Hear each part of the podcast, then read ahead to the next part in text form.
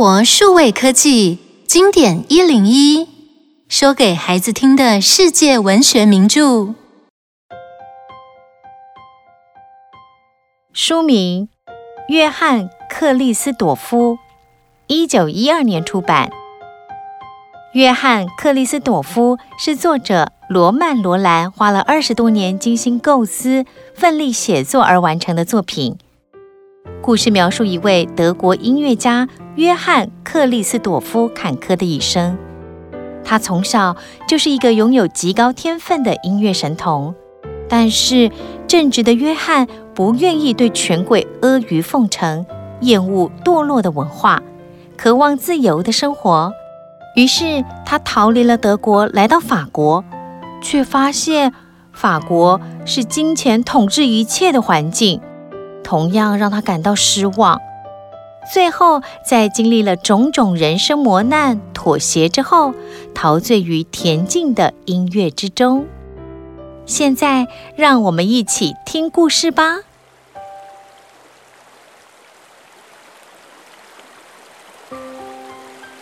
约翰·克里斯朵夫出生于德国的莱茵河畔，他的祖父是大公爵的乐队指挥，父亲是宫廷剧场的提琴师，但是他们的家境并不富裕。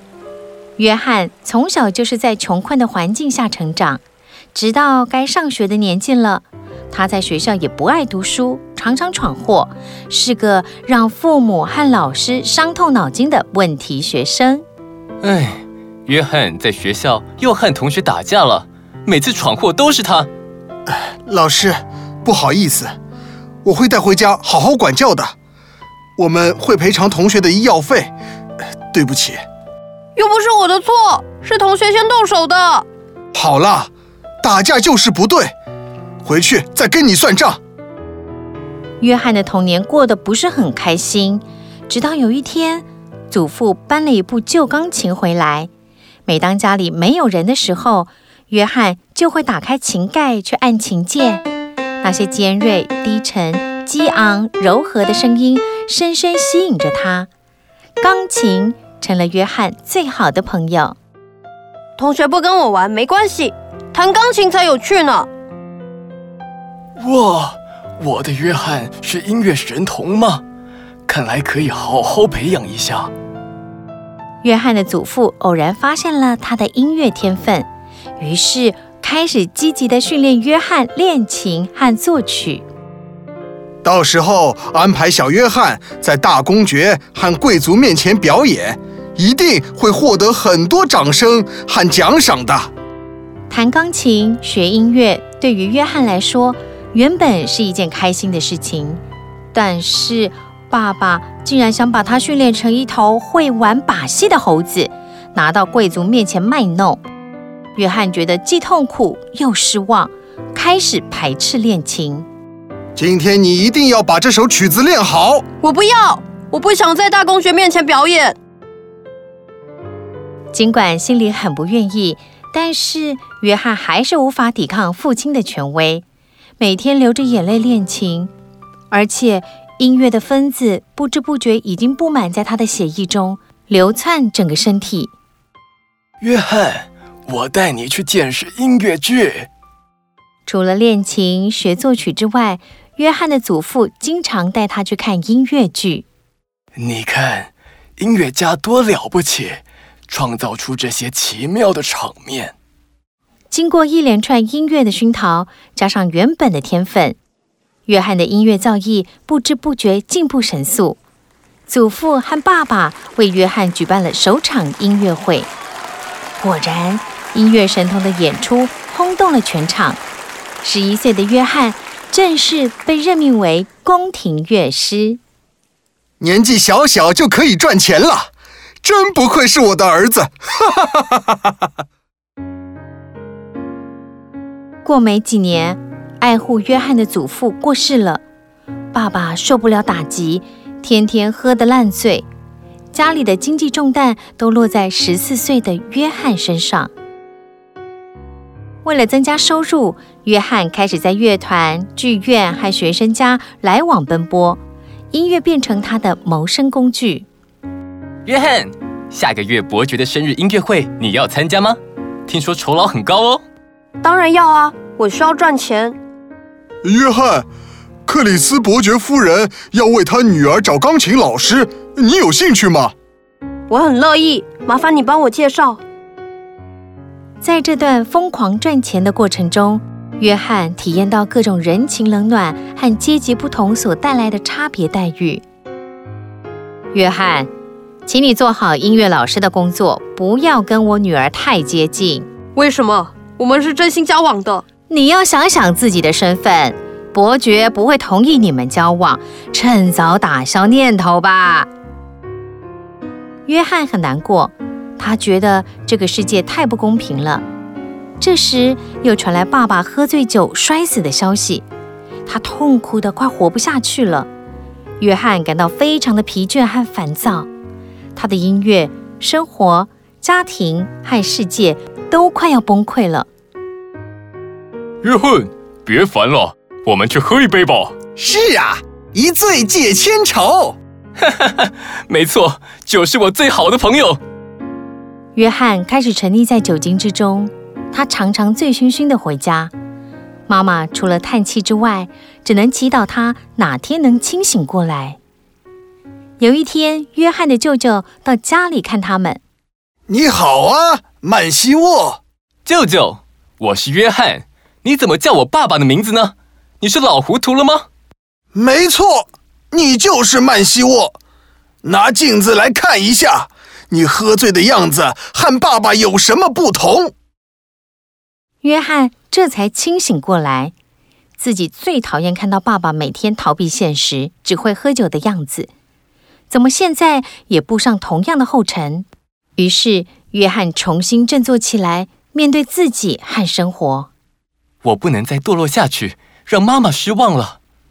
约翰开始积极地创作乐曲和工作，但是他不懂得谄媚、巴结贵族或艺文圈有权力的人，所以他处处碰壁，工作和生活都不是很顺利。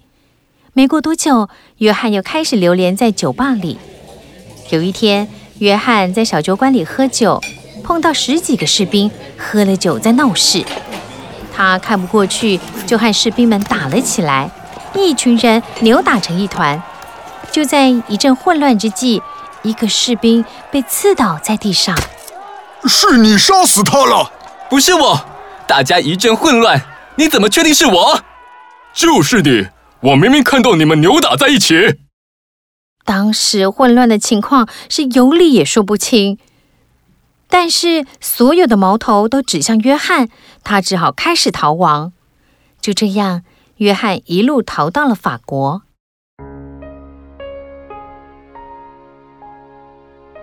身无分文的约翰逃到了法国，他觉得法国是一个自由、平等、浪漫的国家。他的音乐才华一定可以在法国发挥所长，获得应有的财富、权势和地位。但理想和现实还是有差距的哦。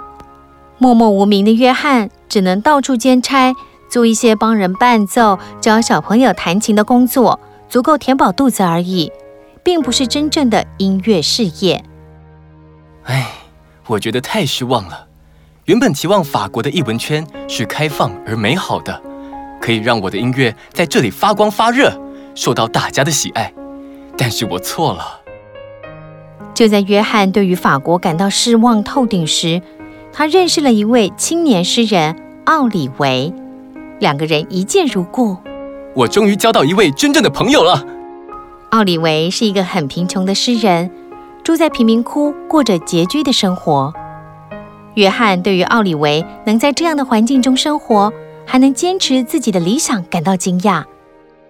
唉，有什么办法？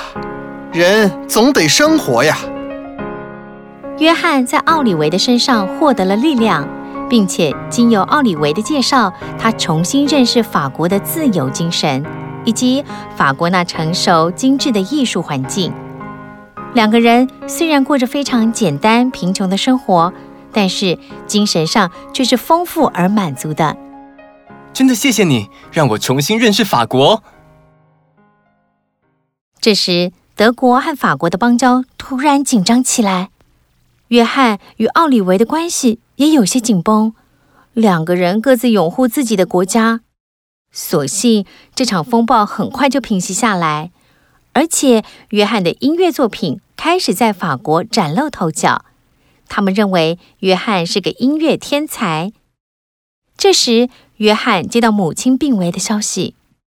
约翰，你一定要小心，那张通缉令的时效还没过呢。我我知道，可是我一定要回家见妈妈最后一面。约翰偷偷跑回德国，办完母亲的丧事，又再度回到了巴黎。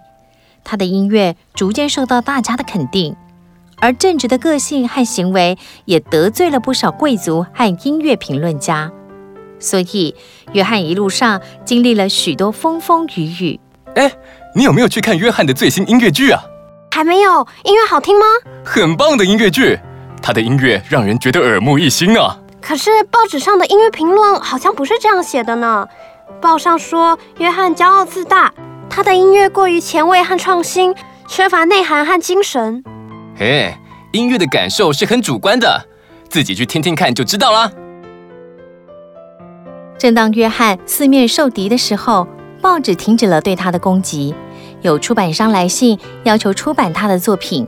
甚至奥国大使馆要在国庆日邀请他演奏音乐，并且有人暗中帮助约翰解除德国的通缉令，让他可以回到故乡去探亲。原来这一切都是从前有位约翰教过的学生葛拉维亚一手促成的。他如今是一位伯爵夫人，所以他运用自己的权势和能力帮助昔日爱慕的老师。这段期间，约翰的音乐精神和内涵发生了很大的改变，变得更成熟、更宽广、更富有人性。他成为一位知名的音乐家。然而，此时约翰最好的朋友奥里维在参与一次社会运动中不幸身亡。约翰觉得既自责又难过，哀伤的心情让他无法工作、无法生活，躲到瑞士去疗伤。唉。最好的朋友也离我远去了，我该如何活下去呢？时间就这样静静的流逝，约翰的头上出现了一根根白发，他激烈的个性也逐渐变得沉稳。此时，葛拉维亚再次出现在约翰的生活中。是你，葛拉维亚，好久不见了。是的，约翰，我又回到这里。葛拉维亚的丈夫过世了。她带着两个孩子回到故乡，再次和约翰重逢。两个人互相安慰，互相鼓励着度过一段艰难的生活。约翰再一次找到生命的希望，音乐创作也源源不绝地出现。于是，约翰向格拉维亚提出结婚的要求：“请你嫁给我吧，我想和你一起生活。”“不，我们还是做朋友吧。”其实，格拉维亚从以前就非常爱慕约翰，可是他不想改变现在的朋友关系。再加上他的儿子非常反对这件婚事，甚至以死要挟，所以约翰与葛拉维亚不再提爱情，但是他们的心灵却更相通了。我只好把这份感情化作创作的力量。约翰再次回到巴黎，重新活跃在音乐圈，创作了许多乐曲。直到传来葛拉维亚和儿子双双在埃及病逝的消息。怎么会这样？又有一个朋友离我远去了。从此以后，约翰觉得生命不再有光明，不再有等待。他和心中的对象进行着无声的谈话。这段时间，约翰创作了最沉痛也是最快乐的作品。唉，最后只剩下我一个人，孤独的生活在世界上。约翰终于病倒了，他拒绝任何人的照顾，唯独音乐始终陪伴着他，直到最后一刻。想一想，小朋友听了这个故事，是不是觉得心里有些难过？伟大的音乐家总是会经过一段孤独又艰辛的生命历程，才能创作出伟大的作品。可以找一些约翰克里斯朵夫的乐曲听听看，也许你会有不同的感受哦。